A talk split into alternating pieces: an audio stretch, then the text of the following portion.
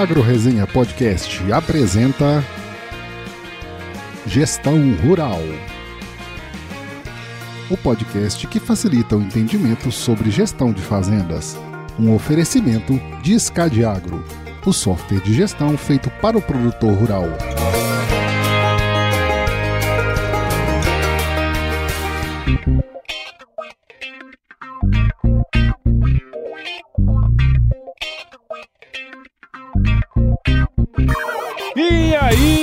Pessoa! Estamos começando mais um episódio aqui dessa série sobre gestão rural, que é um tema tão importante para o avanço sustentável do agronegócio, sempre com os meus amigos aqui, parceiros da Escadiago. Que a gente vai compartilhar, além de boas histórias, muito conhecimento sobre gestão de propriedades rurais. Então se prepare que a partir de agora o seu tempo vai passar com muito mais conteúdo e nesse episódio a gente tem aqui o Antônio Carlos Ortiz, que vai falar pra gente aqui sobre crédito rural. O Ortiz é engenheiro agrônomo pela Exal, que possui mestrado em economia agrícola pela Purdue University e uma vasta experiência aí, parte de gestão, finanças, crédito rural, enfim, um monte de coisa nesse sentido. Atualmente ele é associado sênior lá na Centrex Consulting Group e também sócio na AgroSchool.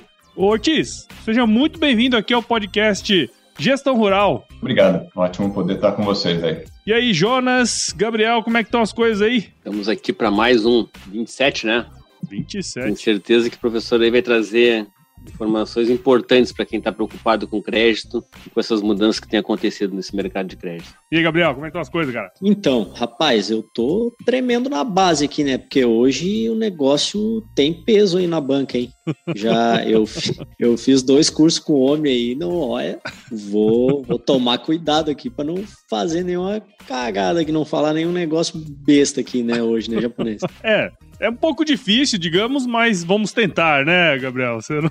A vantagem é que se a gente falar bobagem, já, já tá na hora, já tem, já tem na hora já o cara para nos, nos, dizer não, não é, é assim. Exatamente, exatamente. exatamente. Muito bem, como eu tinha comentado, a gente vai falar sobre vários aspectos aí, especialmente ligados à parte de crédito rural. Mas antes da gente entrar nesse, nesse, nesse tema aí, Ortiz, acho que seria muito legal se a gente começasse aqui o nosso bate-papo. Se você pudesse contar um pouquinho aí da sua história pra gente. Bom, eu me formei lá em Piracicaba em 84 e comecei abrindo fazenda. Os meus primeiros dois trabalhos foram abrir fazenda, uma praticamente do zero e a segunda do zero, e depois toquei várias fazendas numa empresa agrícola e fui galgando na empresa até virar gerente geral da empresa com atribuições aí na parte financeira, de controle, gestão em geral. E claro que eu penei, né, porque a gente na agronomia não tem muita base, muito preparo para lidar com a parte financeira, a parte contábil,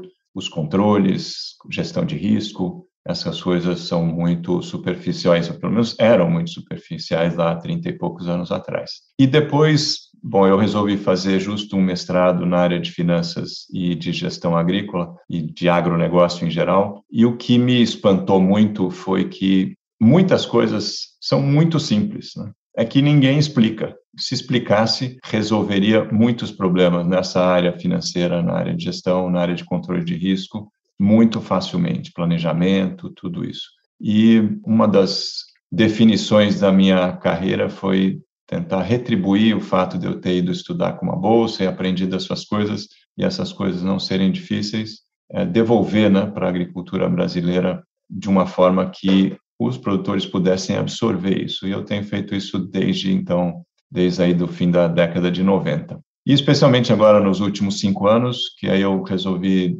sair da minha vida de executivo, né, tendo sido diretor comercial lá do Rabobank e depois do Itaú BBA, montei a área agro lá, e já com o intuito de então me aposentar da área de executivo e tocar a vida numa segunda carreira ligada a treinamento em finanças, em gestão de risco, em gestão é, de, de empresa para o agronegócio, mas especialmente para produtor agrícola, né, para a área primária. E é isso que eu tenho feito, dividindo o meu tempo praticamente meio a meio, né? Metade aqui nos Estados Unidos, junto com uma turma de gente com muita experiência como eu nessa área de finanças, risco gestão agrícola, e o meu tempo como sócio na AgroSchool, dando os cursos de nos mesmos temas, aí, gestão financeira, de risco, gestão de negócio dentro do agro. Legal. É, e é interessante um ponto que você comentou, né, Artis, que é justamente é, são coisas que não são difíceis de serem implementadas, né?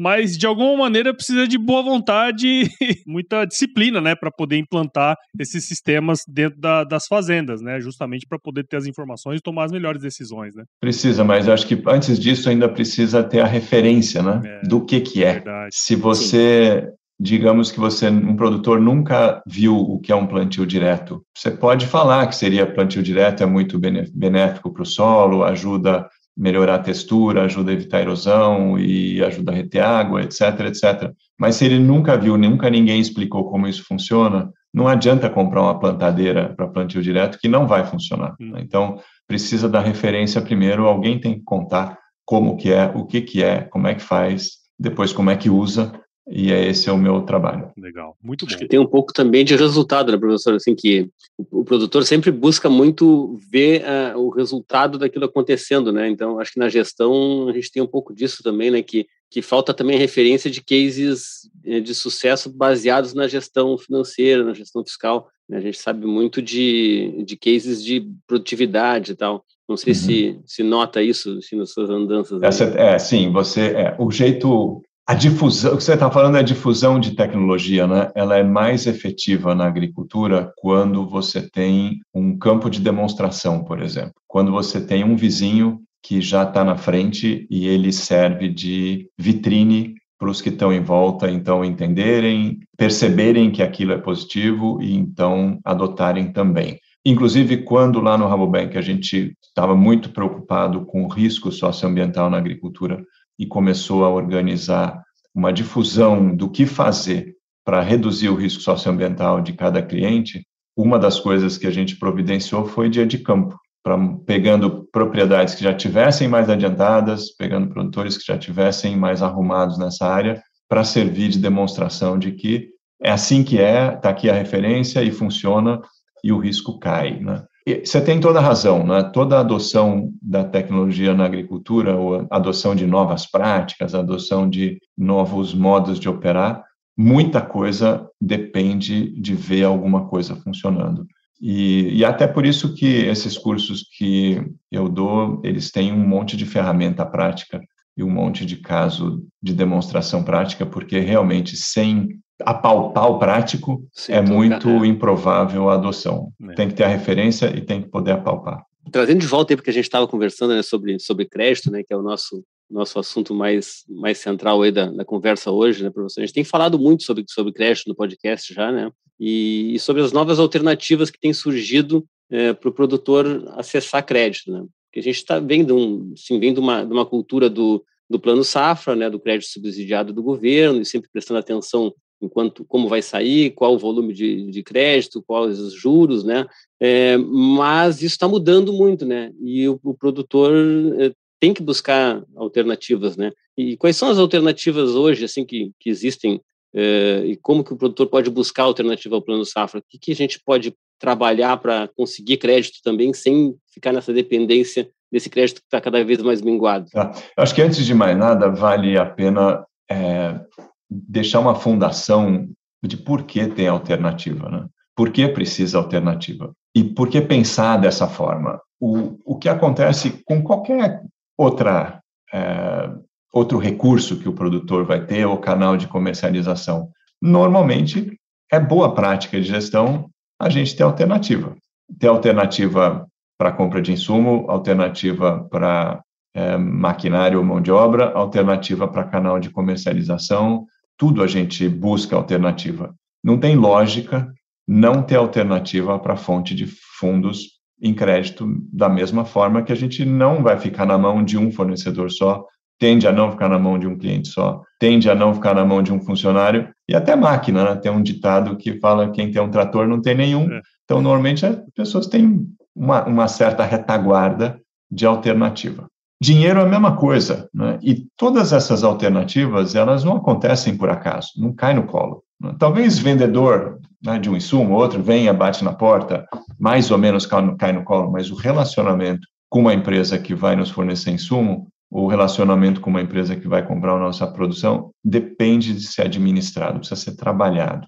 No caso do crédito, é a mesma coisa. Precisa trabalhar as alternativas, precisa não só conhecê-las, não só é, receber uma oferta, mas tem que saber ponderar e tem que cultivar cada uma dessas alternativas. Que é, é, talvez até é bem interessante que ao redor do mundo, né, e eu tenho nesses últimos, sei lá, 20 e poucos anos aí visto o produtor e lidado com o produtor em vários países diferentes, já nos cinco continentes até, é sempre muito parecido, né? E, e uma coisa muito interessante é que o risco de refinanciamento, o risco de não ter alternativa de financiamento, na agricultura tende a ser até mais baixo do que em outros setores, desde que você possa ir formando relacionamento com as alternativas. Então, o que, que, que existe por aí? Você sempre pode comprar insumo a prazo. No Brasil, ainda existe, em muitos outros países, existe a troca, o barter, que você consegue trazer um insumo para dentro e pagar com produção futura. É um, isso é uma forma de financiamento. Né? Você também pode, e aí no Brasil isso é bem válido, tomar dinheiro adiantado com um comprador seu, seja uma cooperativa, seja um trader, pelo menos parcialmente, isso pode servir como fonte de fundos. Agora, na medida que o produtor tem um pouco mais de tamanho, ele pode também buscar fundos em bancos é, de relacionamento, ou bancos de atacado. Se ele tem um pouco mais de tamanho, ele pode talvez buscar dinheiro em fundos e buscar dinheiro é, através de desconto CPR ou através de um CRA. E aí, bom, o tamanho vai fazer com que esse tipo de operação vai ficar um pouco mais econômica ou não, né? Porque essas operações, os juros que elas cobram podem ser barato, mas elas têm um custo para serem organizadas, né? Então, num primeiro estágio de um tamanho um pouquinho maior, provavelmente alguém que fatura aí um pouco mais de 50, 60, 60 milhões por ano, já é possível acessar banco de atacado, banco de relacionamento e moldar operações que nem, em geral, não estão ligadas a recurso é, obrigatório. Numa, numa segunda tranche de tamanho, alguém que vai fazer operação de 30, 40 milhões, uma operação, aí sim pode tentar fundos e alguma operação de mercado de capitais. O truque aí, e aí tem, um, tem uma pegadinha muito séria, que é o seguinte: quando eu vou fazer um paralelo aqui, quando um produtor fica grande, grande mesmo, né? Aonde que ele vai comprar insumo? É na revenda? Comprar um fertilizante, por exemplo. Ele vai na revenda comprar fertilizante se ele é realmente grande? Muito difícil. Vai aonde? Direto na empresa, né, na multinacional, né? Vai direto no fabricante. Quando ele vai comprar uma máquina, se ele é grande mesmo, ele não vai numa concessionária. Vai ele vai direto no fabricante. E assim por diante. Com o dinheiro, mesmo um produtor grande, ele não consegue ir direto no fabricante, vamos botar fabricante entre aspas, que é o investidor, só por conta do tamanho. Ele pode até ser muito grande, senta lá na frente do investidor, o investidor não vai entender nada, não vai falar a mesma língua, não vai conseguir entender o risco do produtor, vai sorrir, vai agradecer e não vai, não vai virar nada.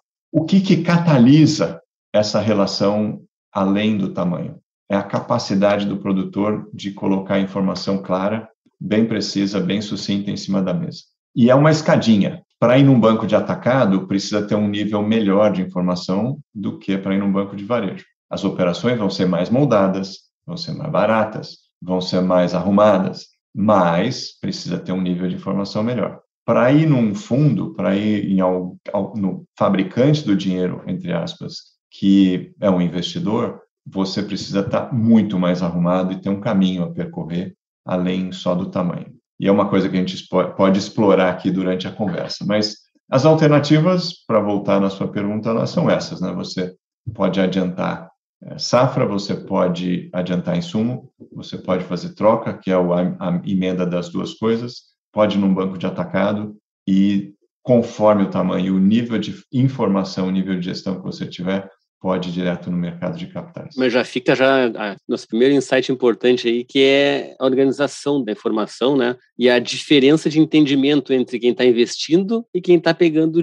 captando dinheiro, né? O agricultor está pegando dinheiro para produzir, e claro que tem que, que ter rentabilidade e tal, mas quem está investindo está investindo para ter rentabilidade em cima do, do, dinheiro, né? Então, se não tiver muita clareza sobre no que está investindo e quanto que aquilo vai dar de retorno, né? Vai ficar difícil. Então, essa, eu acho que essa clareza do a clareza dos números do produtor, da capacidade dele é, em, é, em, dar retorno para esse dinheiro, parece que é então o nosso primeiro ponto aí, assim, que vai facilitar o acesso. Né? É, é, até é até num sentido inverso a coisa, né?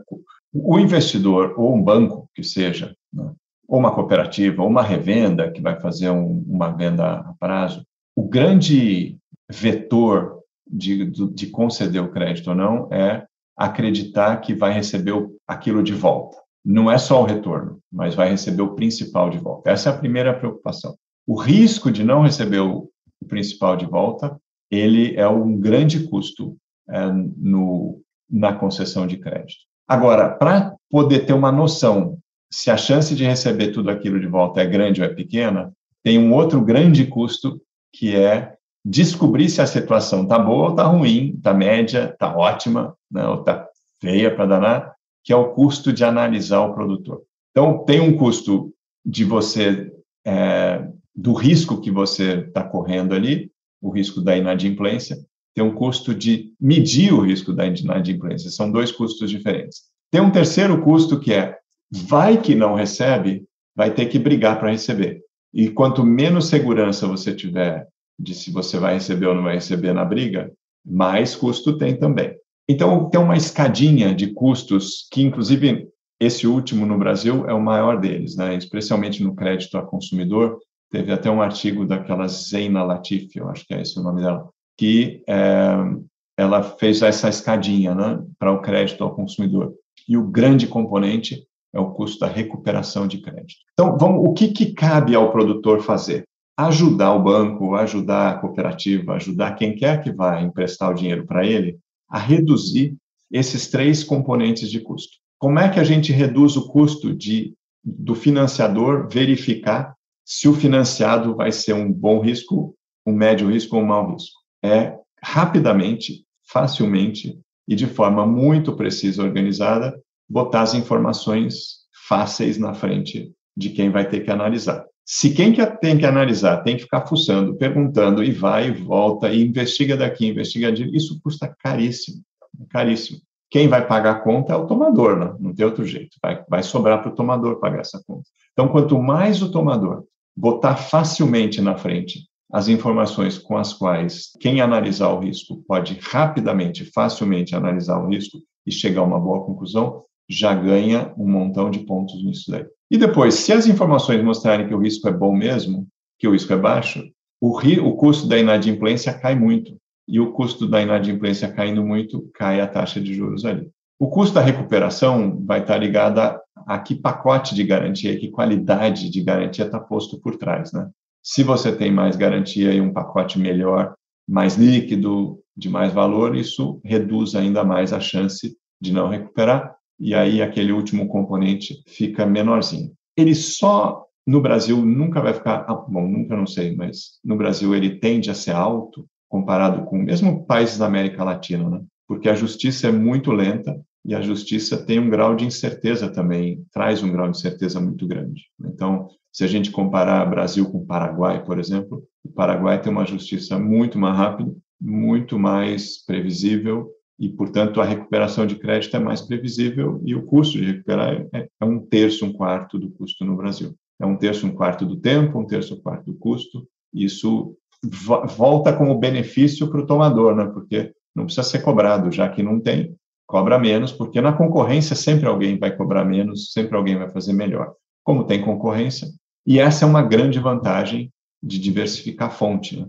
porque se a gente tem mais alternativas, a gente consegue jogar uma alternativa contra a outra. Talvez todas comecem muito caro, mas se a gente tem alternativas firmes, você vai barganhando, barganhando, alguma vai sair bem mais barato. Então, como é que vai fazer mais barato? Primeiro, tendo alternativas, mas também tendo aqueles três truques, né? Botando informação clara, tendo a, a situação bem sob controle, ou seja, de baixo risco, e depois oferecendo garantias que compensem, é, melhore né, o risco de recuperação. Talvez nesse ponto, uma pergunta que eu acho assim bem natural seria, bom, que informação então? O que, que quer dizer informação clara, precisa? O que, que eu poria na frente de quem vai analisar o meu risco? Não é tão complicado. A primeira informação é um pouco da história, né? Quem é você? De onde você veio? e para onde está indo, o que, que, quer fazer com o dinheiro, o que, que vai fazer no ano, o que, que vai fazer para os próximos dois, três anos em termos de lavoura, investimento, é, tecnologia. Então, da onde veio, o que está fazendo, o que, que planta, onde planta, como que colhe, e em termos de produtividade, não né, histórico de produtividade, e o plano aí para o ano e para os próximos anos, o que, que vai plantar e o que, que vai fazer de investimento. São informações que o produtor tem, né?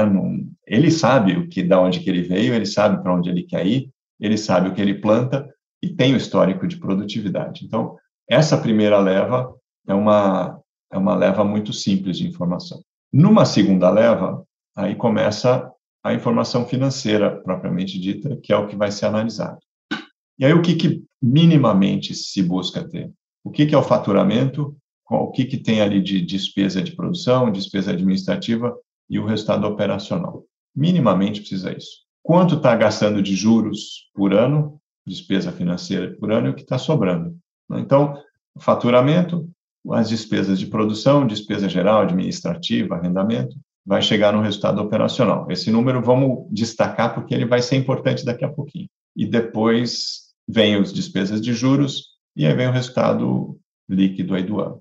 Isso daí é um, de certa forma, um demonstrativo de resultado. Mesmo que a empresa não tenha uma contabilidade nem nada, dá para fazer isso à mão, pegando os dados do último ano. Só precisa tomar cuidado para não misturar é, entrada de financiamento, ou pagamento de financiamento aí, ou compra de terra, ou venda de terra, é o faturamento da atividade com as despesas da atividade, depois despesa de juros. Que outra peça de informação aí bem importante, né? Quanto tem de dívida? Então, o que, que tem de dívida de curto prazo, o que, que tem de dívida de longo prazo, dessas que a gente vai pagando a prestação, né? E o que, que tem de terra, o valor dela, né? O que tem de estoque, maquinário. Ou seja, de um lado, o que tem de dívida, e do outro, o que, que a gente tem de estoque, o que tem de lavoura, o que tem de maquinário e o que tem de terra, tudo isso em dinheiro. Quase aí a gente tem um balanço. Né? Então, um balanço, quem tem um balanço ajuda muito, né? porque isso aí você já está anos luz na frente. Mas quem não tem um balanço, pelo menos com essas seis informações, é, dá para fazer um. Quem sabe analisar, analisa isso de uma forma relativamente bem. E é, numa terceira leva de informação, ajuda muito, e aí vem a capacidade também de, ou a possibilidade do produtor se analisar, ele mesmo se apalpar ali, ver se ele está bem ou está ruim, para ver se o risco está bom ou está ruim. Se tiver ruim, saber como é que ele vai melhorar. E aí é fazer uns três testezinhos. Pegar o faturamento e comparar com a dívida toda. Todas as dívidas. Né? Se o faturamento estiver para baixo da dívida, não está bom. Tem dívida demais. Então, é, precisa reduzir endividamento. O faturamento precisa estar tá maior que a dívida. Aí, se tiver maior que a dívida, já ganhou uns pontos ali. A segunda informação é Pega aquela, aquele resultado operacional, que é a receita menos as despesas de campo, as despesas de administração, arrendamento, aquele resultado operacional que eu falei, ó, vamos separar esse aqui, destacar que esse aqui é importante. E compara com as despesas de juros e as prestações que tem que pagar no ano. Tem que sobrar uma beirada aí. Se o resultado operacional não estiver dando conta de pagar juros e prestação, está apertado. Vai começar a pedalar vai começar a ter que tomar dinheiro para pagar dívida e isso pode virar uma bola de neve. Precisa corrigir. E por último, tem um, um pelo menos mais um truque desses para a gente se apalpar e ver se está bom e, e, passar essa informação para quem vai analisar, que é chamada liquidez. Né? Você pega tudo que tem no armazém, o valor do que está no campo e o valor do que está no banco. Banco, armazém e campo. O valor dessas três coisas. Né? E compara com tudo que vence de dívida, né? Dívida que vence no ano. Soma tudo que é prestação, tudo que é custeio, barter, tudo que vai ter que pagar no ano. Aquela soma do que está no banco, no armazém, no campo, tem que ser maior do que as dívidas que vencem no ano. E aí você, você, você, assim, você se testou em três aspectos. Se tiver bem, está bem. Se não tiver bem, precisa trabalhar para corrigir, para ficar melhor. Porque quem vai financiar vai analisar isso aí. De um jeito ou do outro, vai analisar isso. Né? E o, o custo do dinheiro, ele, de novo, é função do trabalho que dá para analisar e do nível de risco que o tomador tem. Se esses três indicadores estiverem bem, se a produtividade for boa, ele tem uma boa história, está mostrando que ele tem essas coisas sob controle, a percepção do risco vai ser muito positiva. E aí, a diferença entre um risco percebido como ruim medianamente ruim, não muito ruim, medianamente ruim, e um risco percebido como relativamente bom, dá entre 2% e 3% de juros ao ano. É bastante. Né?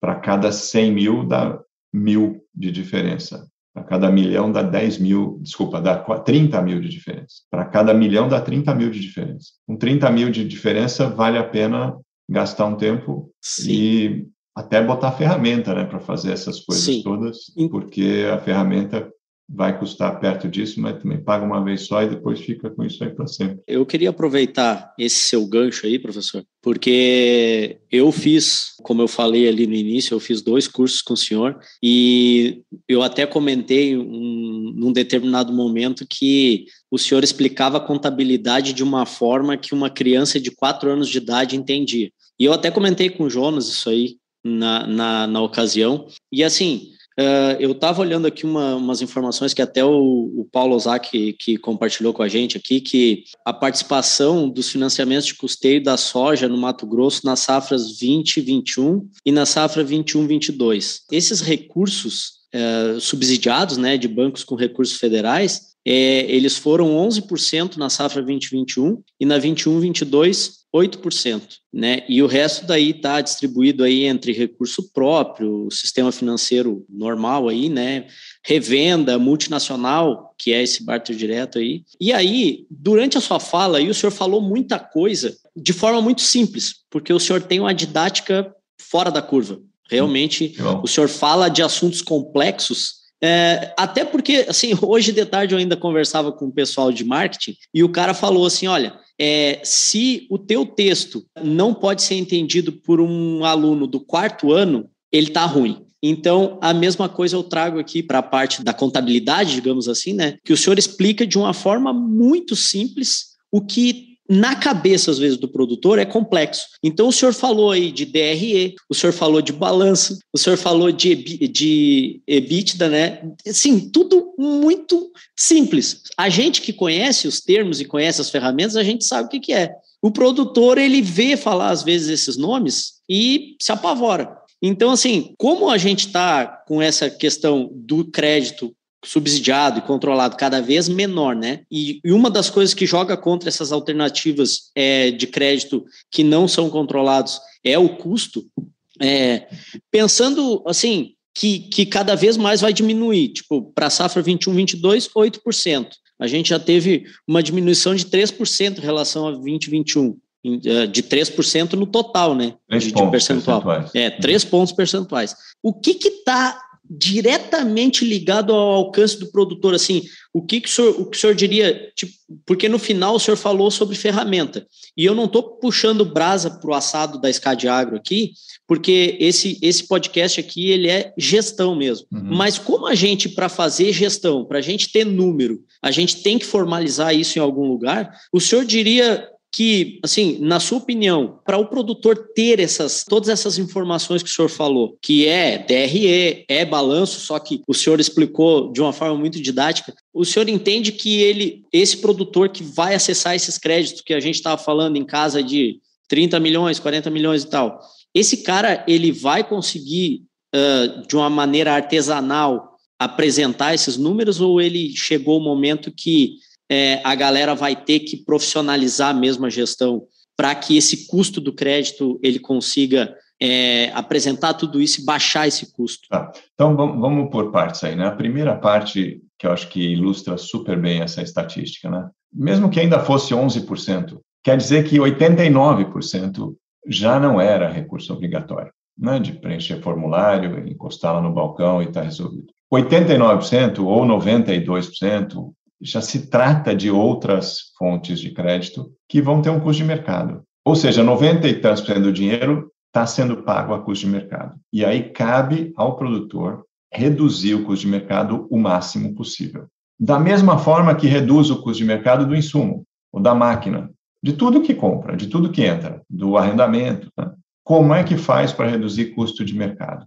Tem que fazer uma boa escolha para saber o que está comprando, e tem que fazer, porque às vezes vale a pena pagar até um pouco mais caro, mas um negócio mais efetivo. Então, não é, não é só o preço baixo, né? Não é só o valor baixo, mas a compra bem feitinha, bem pensada, bem estudada, e o uso do poder de barganha em relação as alternativas. É poder cotar coisas, alternativas diferentes e buscar forçar o preço de uma alternativa melhor que você queira. Como é que a gente também pode alavancar uma negociação melhor? É com argumentação boa. É igual qualquer qualquer insumo, qualquer peça, a mesma história, né? Para comprar uma peça, comprar combustível, comprar insumo, busca várias alternativas e vai negociar. A mesma coisa é válida com dinheiro. E já com 90, tem sido 90% do dinheiro precisa, deveria ser assim. Como é que a gente, no caso do dinheiro, e não estou falando de 30 milhões de dólares, pode ser 1 milhão de reais, 2 milhões de reais, 3 milhões de reais, é válido da mesma forma. Precisa estar municiado de argumento de negociação. Qual que é a argumentação para negociação e também para a percepção da qualidade de quem está tomando esse dinheiro, porque diferente do insumo à vista, ou diferente de uma peça à vista, ou de um combustível à vista, tem aquele problema. É, mas será que eu vou receber o principal lá na frente se eu fizer essa transação? Então, de novo, volta a história do risco, volta a história da informação, e as informações eu já falei quais são e já falei como é que lida com elas. Bom, aí vem a sua última parte da pergunta. Dá para fazer isso na mão, na unha, ou precisa de ferramenta?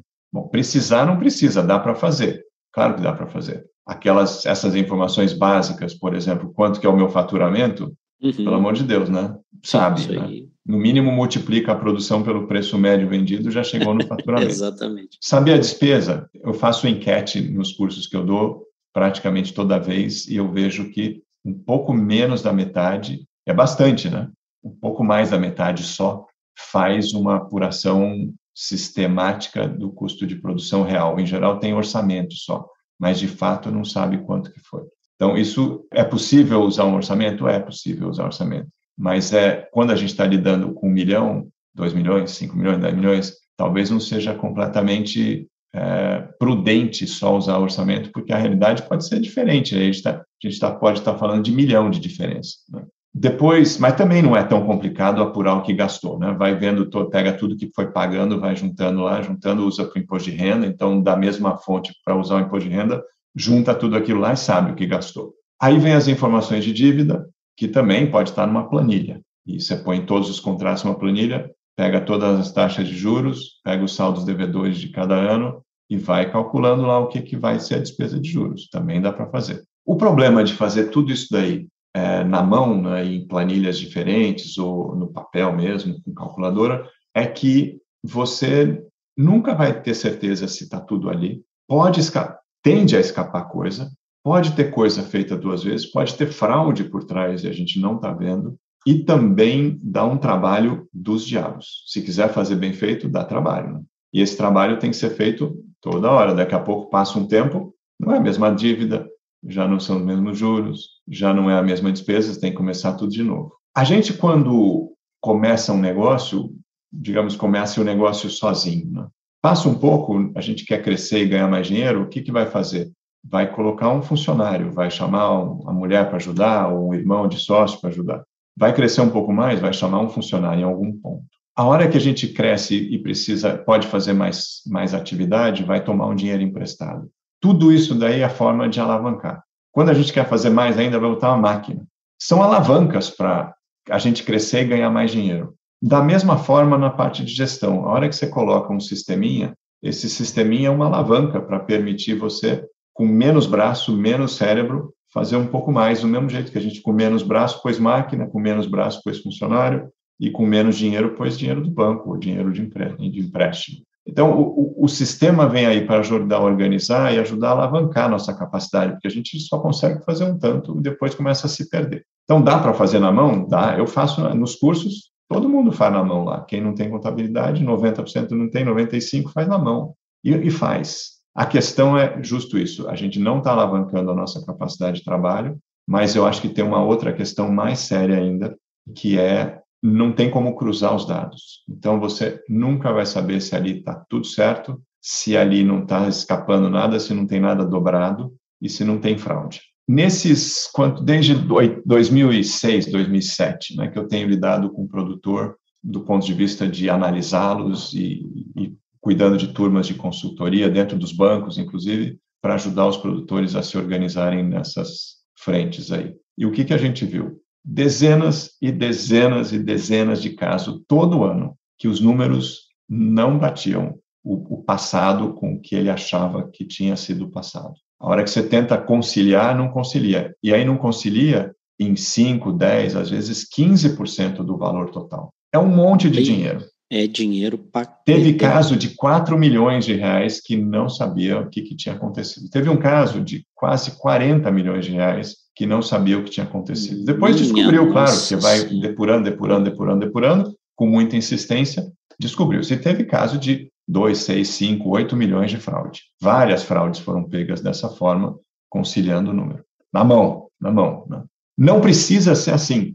Desde 1300 e alguma coisa, um padre inventou um sistema muito inteligente que para cada evento que acontece numa empresa, num convento lá no caso deles, você tem que lançar duas vezes. Você lança um débito e lança um crédito, tudo igual duas vezes. Acho que todos nós já nos deparamos com a situação doméstica de some meia na lavanderia. Por que, que a máquina engole meia? Por que, que evapora meia quando vai para a lavanderia? Por que só meia? Por que não some camiseta, não some cueca, não some mais nada, some só meia? Porque tem duas. Porque tem duas. E você fica com uma na mão e fala, cadê a outra? A contabilidade, feita direito, né, feita contabilmente, partida dobrada, era justo isso, dobrada. Então, tendo um sisteminha contábil, ou mesmo que mande para um contador fazer né, no sisteminha dele lá, lançando como se fosse uma outra empresa qualquer, que a empresa da, da própria lavanderia né, lava e seca rápido lá, sei lá o quê. Eles têm uma contabilidade. Eu tenho a AgroSchool lá com a Marina, a gente tem uma contabilidade, produz balanço, produz demonstrativo, produz fluxo de caixa. Faturamento nosso é minúsculo perto de um produtor médio brasileiro, mas a gente tem uma contabilidade. A padaria tem, o sapateiro tem. Por que, que o produtor não pode ter? Precisa ter. Não tem por que não ter. E tem muita vantagem em ter. Porque é justo, ao primeiro, que todas essas informações vão ser cuspidas, se forem bem lançadas, né? Vão ser cuspidas automaticamente. Você pode tirar um relatório todo dia, se quiser. Pode tirar um bom relatório todo ano. Esse relatório já tem tudo aquilo que os bancos ou qualquer credor precisa para analisar o seu crédito dá um diferencial danado, né? Porque quase nenhum produtor tem, então os que têm, nossa, tem contabilidade, isso aqui é muito melhor que os outros. Já ganha uma porção de pontos, já reduz os juros aí, já aumenta a concorrência, porque tem banco que não sabe analisar o que não tem balanço. A maior parte dos bancos não tem a menor condição de analisar uma empresa que ele, ele dá os seus balanços dos últimos três anos. É a primeira pergunta que um banqueiro vai fazer, de um banco não especializado. Aí você fala, ah, não, não tenho, você manda aquele monte de coisa lá do imposto de renda, aquele monte de planilha, não tem condição de analisar. Então já não tem um concorrente aí na parada.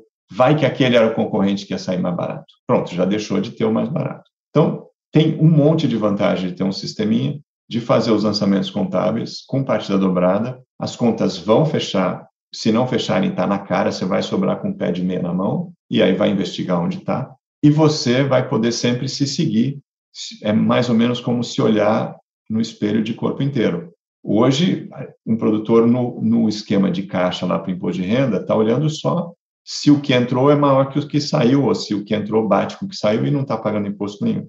Isso é só um pedaço do corpo. Né? Tem o resto. Tem a posição de caixa, tem a posição de dívida, tem a posição de resultado.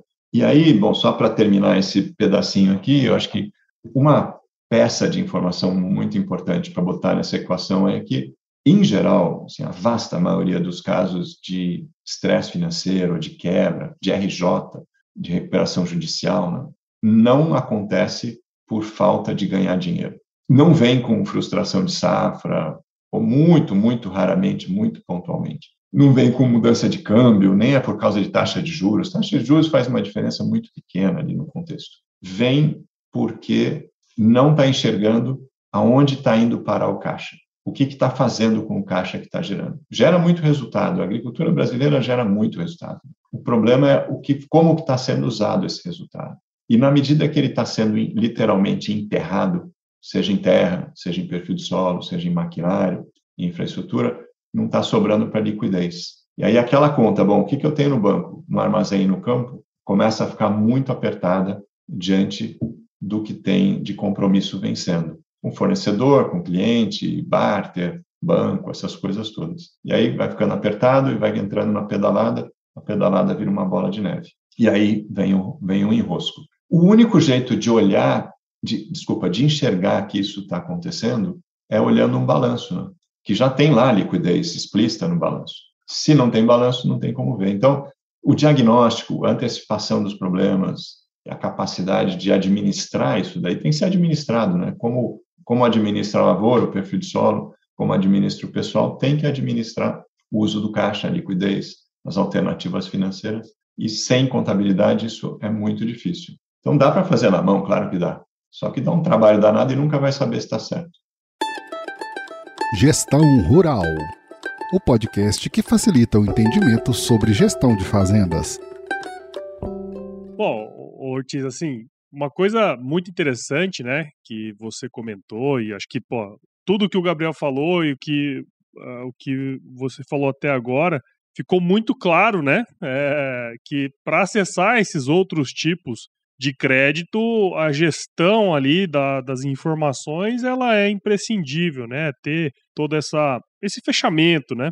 E para a gente ir para uns finalmente assim dessa conversa, eu queria tirar um pouco esse o foco daí e trazer para um negócio mais macro, sabe? Porque a gente fica todo ano, né? O, o, o, anúncio do plano safra ele é sempre extremamente visado, né? Todo mundo fica lá esperando saber qual que vai ser a quantidade de recursos que vai ter, qual que vai ser a taxa de juros e tudo mais, né? E uma das coisas que a gente comenta aqui, eu acho que ficou muito claro dentro desse, desse contexto, é que a quantidade de recursos que vai ter a um custo mais barato, ou que o governo vai fornecer e vai bancar isso aí, vai ser cada vez mais escasso também, né? Tendo em vista todo essa, essa, esse panorama do, do, do Brasil. Pensando uma coisa de criar, né? Porque assim, a gente precisa ter um ambiente de negócios para que a gente consiga suprir essa necessidade, né? Como que a gente, uhum. como que a gente, Brasil, sei lá, como os produtores podem influenciar para criar esse ambiente de negócio de maneira que é,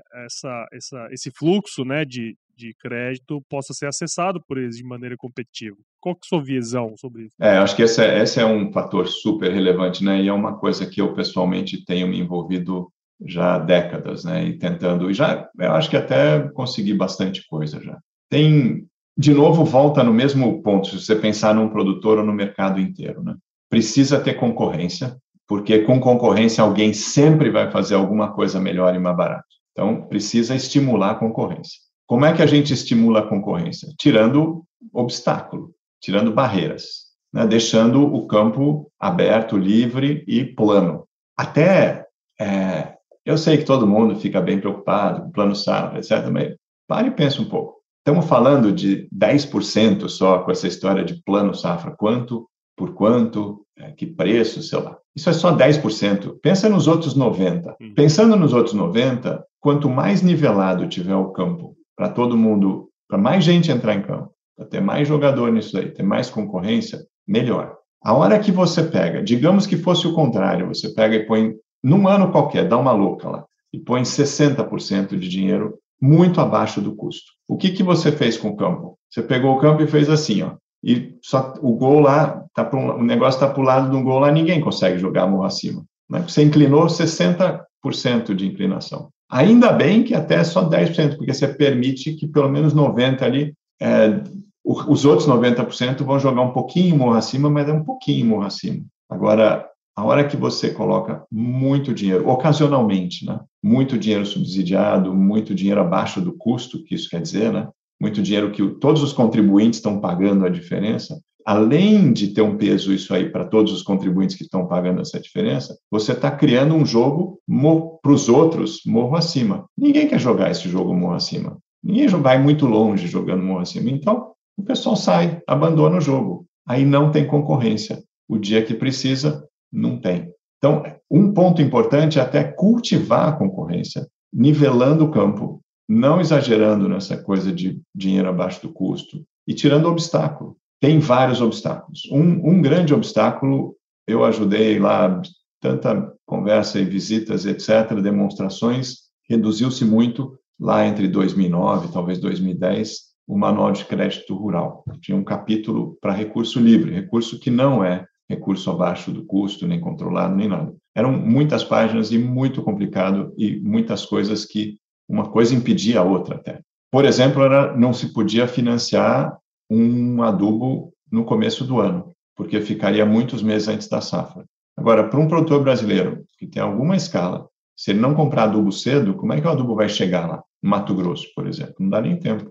Né? Então, tem que comprar adubo antes, tem que poder travar a produção antes e a gente era proibido financiar adubo cedo, químico cedo. Bom, isso aí depois caiu. Também algodão. Quem produz algodão e café também demora muito tempo para comercializar. Não dá para você botar o algodão inteiro no mercado de uma num mês só. Também não podia. Você financiava, você tinha que cobrar em no máximo 90 dias da colheita, alguma coisa assim.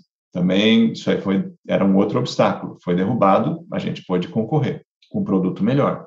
Tem, ainda tem muitos obstáculos. E isso, quanto menos regulamentação tiver, quanto menos obrigatoriedade ou menos proibições tiver, mais você nivela o campo, abre o campo, grama cortada, um monte de concorrente entra nesse campo. E aí alguém vai oferecer alguma coisa melhor e mais barato. Outro ponto de que vale para um produtor ou vale para o mercado inteiro é a história de você o custo que você tem para analisar o risco. Não, ninguém pode, inclusive, é proibido dar crédito sem analisar risco. Tem que analisar.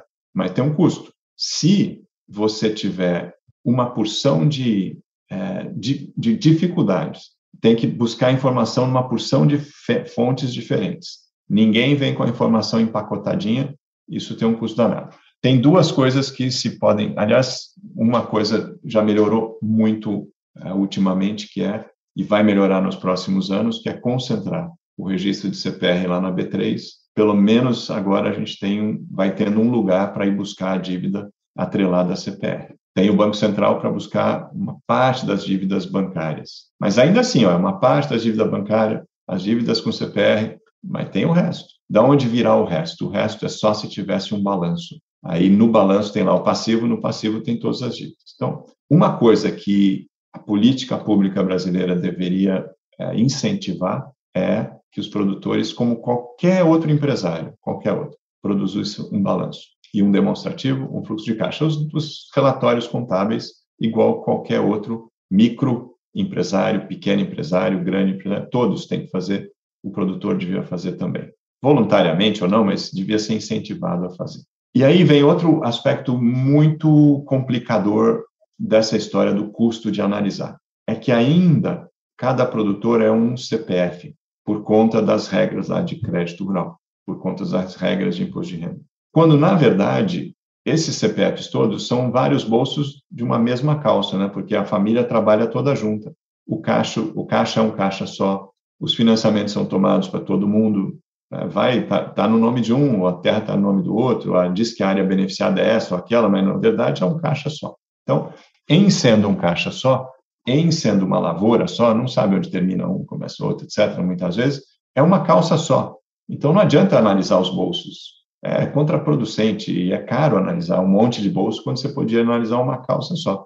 Então, deveria se analisar e se produzir um balanço de um grupo econômico. E um produtor devia ser uma entidade e não um monte de CPFs, porque isso aumenta muito o custo de transação. Porque depois o Banco Central ainda quer que você indique a área beneficiada, como se fosse possível, eu acho que é bem provável, saber que aquele dinheiro foi usado naquela área depois que entrou no banco, tem tanta coisa lá que vai ser feita com aquele dinheiro e tantas áreas né, que vão ser trabalhadas que eu sei, acho muito difícil saber para onde foi, qual CPF, qual área que foi beneficiada. Então, esse tipo de coisa só traz custo, não entendo muito bem que benefício traz, diminui a concorrência e, de novo, aumenta o, a taxa de juros do resto todo. E aí, por fim, vem a história do custo de recuperar. Da mesma forma que é válida para um produtor, é válida para o mercado inteiro. Se você entra na justiça, precisa entrar na justiça, aí entra na justiça, demora um tempão, demora um tempão para ser citado, demora um tempão para andar, demora um tempo, aí a vírgula fica sendo discutida, depois muda toda a interpretação. Por exemplo, o CPR, que era uma venda antecipada, aí, ah, não, mas anula aquilo porque é, pode vender para outro. Puxa, aí perdeu toda a segurança daquilo. Vendeu ou não vendeu? Né? Não tinha vendido, não recebeu adiantado. Então, tem assim, a, a, clareza das regras e a manutenção das regras fazem muita diferença no ambiente de negócio. E quanto menos regras, mais simples, mais claras elas forem, melhora muito o custo de recuperação. Como eu falei um pouquinho antes, lá no Paraguai, por exemplo, a velocidade de recuperação, a segurança, a certeza de recuperação é muito maior do que no Brasil. O nível de incerteza é muito menor e, portanto, o custo de operar no Paraguai nesse quesito é muito menor. Isso se depois vai para o produtor de volta, né? É o produtor que paga essa conta também. Bom, pessoal, a gente poderia ficar aqui escutando, né, o professor Ortiz aqui por várias horas, inclusive, né? Acho que fica até a dica aí para você que está ouvindo, buscar aí se inteirar, né, do, do, dos cursos e tudo mais. Mas eu, sinceramente, a clareza aí, como você comentou todas as coisas, viu, professor? E diante de tudo que a gente está vivendo aqui, para mim foi um baita do episódio. É, não sei qual é a opinião de vocês aí, mas ficou muito claro que é imprescindível o produtor dentro dessa nova era, né, e tudo que está acontecendo, é, focar os esforços aí para ter, né, essas informações e tudo mais, né. Então achei muito interessante aí o, toda a discussão e, e, todos esses dados aí que, que você trouxe, professor. Obrigado, viu? E essa parte de informação e, e poder se apalpar, então, e, e melhorando o seu risco, está na mão de cada produtor. E talvez na média seja 90% recurso de mercado, mas para muitos vai ser quase 100, para outros é 70, 80, de todo jeito é bastante. É uma coisa que vale a pena administrar, porque para cada milhão nós estamos falando aí de 30, 40 mil de diferença. Se você acessa um, se você tem um risco melhor, uma informação melhor, acessa um dinheiro, seja com custo explícito ou um custo embutido, porque sempre tem um custo ali do risco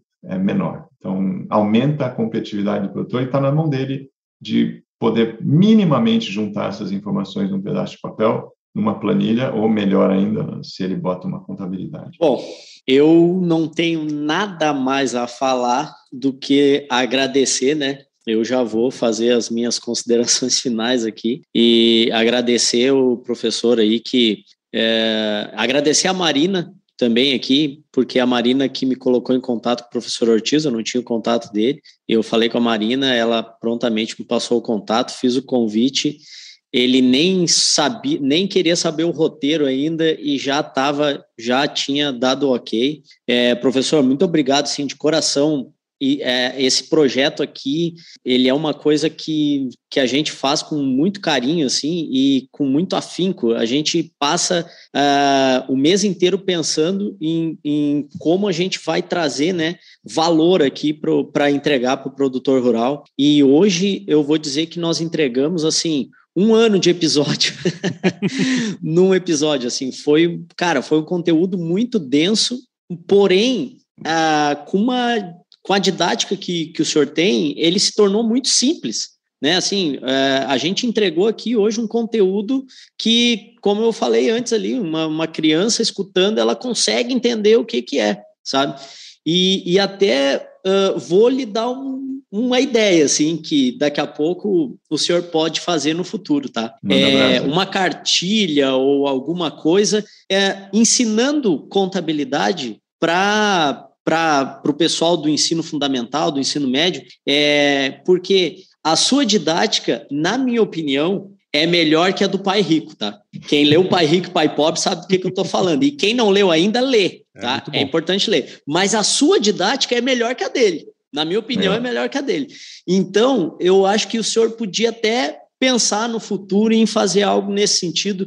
Acho que teria, assim, um impacto gigantesco né, na nossa sociedade para não só para o produtor rural, né? Daí agora a gente está é, saindo fora aqui para todo mundo, né? Porque a gente vê que a gente tem um problema grande aí porque as pessoas não sabem lidar com dinheiro. E entender um pouco dessa questão contábil aí, no sentido é de, é. é, de saber lidar com o dinheiro, bem como fala o livro ali do Pai Rico, Pai Pobre, é muito importante. Então, assim, muito obrigado mais uma hum. vez. Não tenho palavras para lhe agradecer. E, e assim, o que o senhor for fazer aí, o projeto que o senhor tiver, que o senhor precisar de mim, ou do podcast, ou da SCAD Agro, é, por favor, é, a gente está à obrigado. disposição. Muito obrigado. Muito obrigado para vocês. Eu só tenho a agradecer também, não tenho, não tenho mais nada o que falar, porque assim, uma coisa fantástica que a gente tem aqui é, é essa quantidade de aula, né, cara? Porque quanta coisa se aprendeu em 27 episódios e, e o professor hoje veio para dar mais uma dessas aulas aí,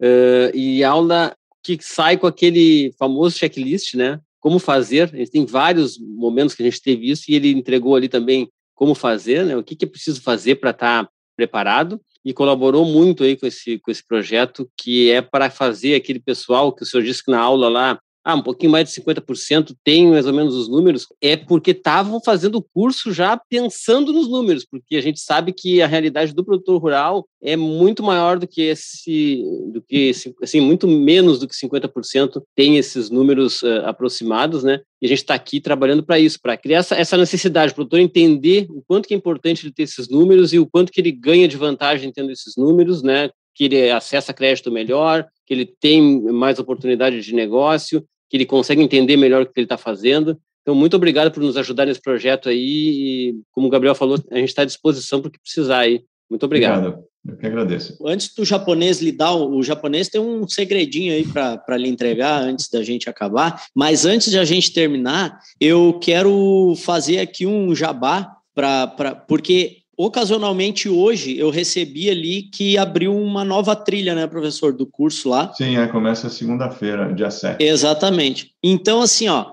é, mesmo que comece esse curso vai começar antes desse episódio ser lançado, mas quem está escutando esse episódio agora, o curso ele fica gravado, né? É, é entregue a gravação a, a, todos os participantes. Então, assim, eu recomendo demais fazer. Eu, quem é produtor rural, quem é sucessor, quem não é produtor rural, inclusive, e quer aprender o que, como que funciona esse, o, o, a, o controle nesse mercado, é, eu recomendo muito fazer esse curso. E quem quiser saber como, pode entrar em contato comigo por direct ali no Instagram, no LinkedIn, em qualquer lugar. Eu passo para vocês e tento ainda campear um descontinho lá com, com a AgroSchool para fazer o curso. Japonês, agora sim, finaliza e entrega aquela barbadinha pro professor aí, que essa aí eu acho, mesmo com esses 30 anos aí, não sei se ele tem. De repente, é, eu acho que lá nos Estados Unidos não sei se é assim também. Ah, é, dica, é vai que ele vai inaugurar uma nova. Ele, não, assim, professor, a gente tem aqui, toda vez que a gente termina o nosso episódio, né, a gente deixa um recado final, né? muita sabedoria, inclusive, né? Inclusive, eu acho que é uma regra geral no, no nosso planeta aí, é que se chover não precisa molhar a horta, não, viu, pessoal? Meu Deus, muito obrigado. Fechou. Obrigado, obrigado professor. Aí, um valeu. abraço. tchau. tchau. tchau. tchau.